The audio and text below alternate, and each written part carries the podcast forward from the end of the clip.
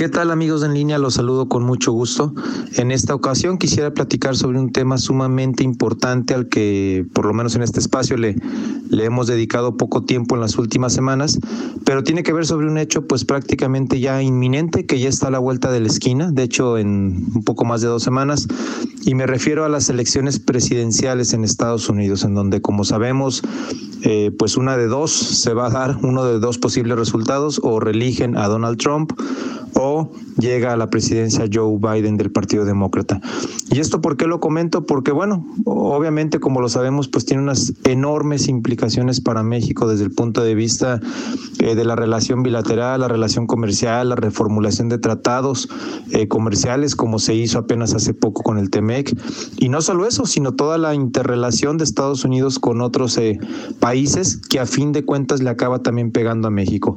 en este, como en todo este tipo de temas, hay opiniones muy diversas. Ayer mismo eh, estuvimos observando un panel muy interesante con expertos políticos y económicos, en donde ni siquiera entre ellos las opiniones están eh, obviamente uniformadas. Es decir, hay quien piensa que que en caso de que llegue Joe Biden del Partido Demócrata, tampoco va a ser la panacea y tampoco va a ser un eh, renacer, digamos, de la relación comercial eh, con México y que todas aquellas medidas que se han tomado con México se van a revertir y todo va a ser maravilloso. No, no es así.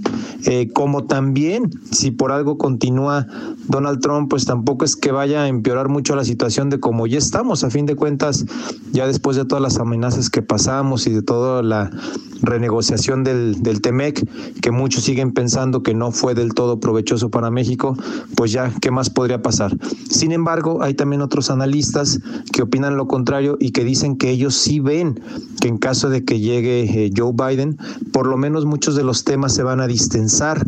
Eh, mucho de esta situación que está afectando ahorita con la guerra comercial con China, eso sí puede tener una implicación para bien o para mal eh, con México. De hecho, y, eso sí nos, digamos, nos consta, por así decirlo, ahora muchos de los proyectos que, que nosotros mismos a través del despacho estamos tratando de, de traer a México, sobre todo aquellas inversiones provenientes de China, explícitamente nos han dicho que prefieren esperar a que pasen las elecciones en Estados Unidos para ver qué deciden hacer respecto a sus proyectos de si vienen o no a México, sobre todo muchos de ellos relacionados con industria automotriz y otras industrias establecidas aquí en México. Entonces, sí, por supuesto, digo, sería, sería ingenuo pensar que no va a tener una implicación tremenda de lo que pasa en México y la interrelación con otros países, el, el hecho de ver quién gana en Estados Unidos.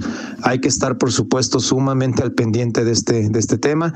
Insisto, ya son solo unos días los que nos separan de esa elección en Estados Unidos.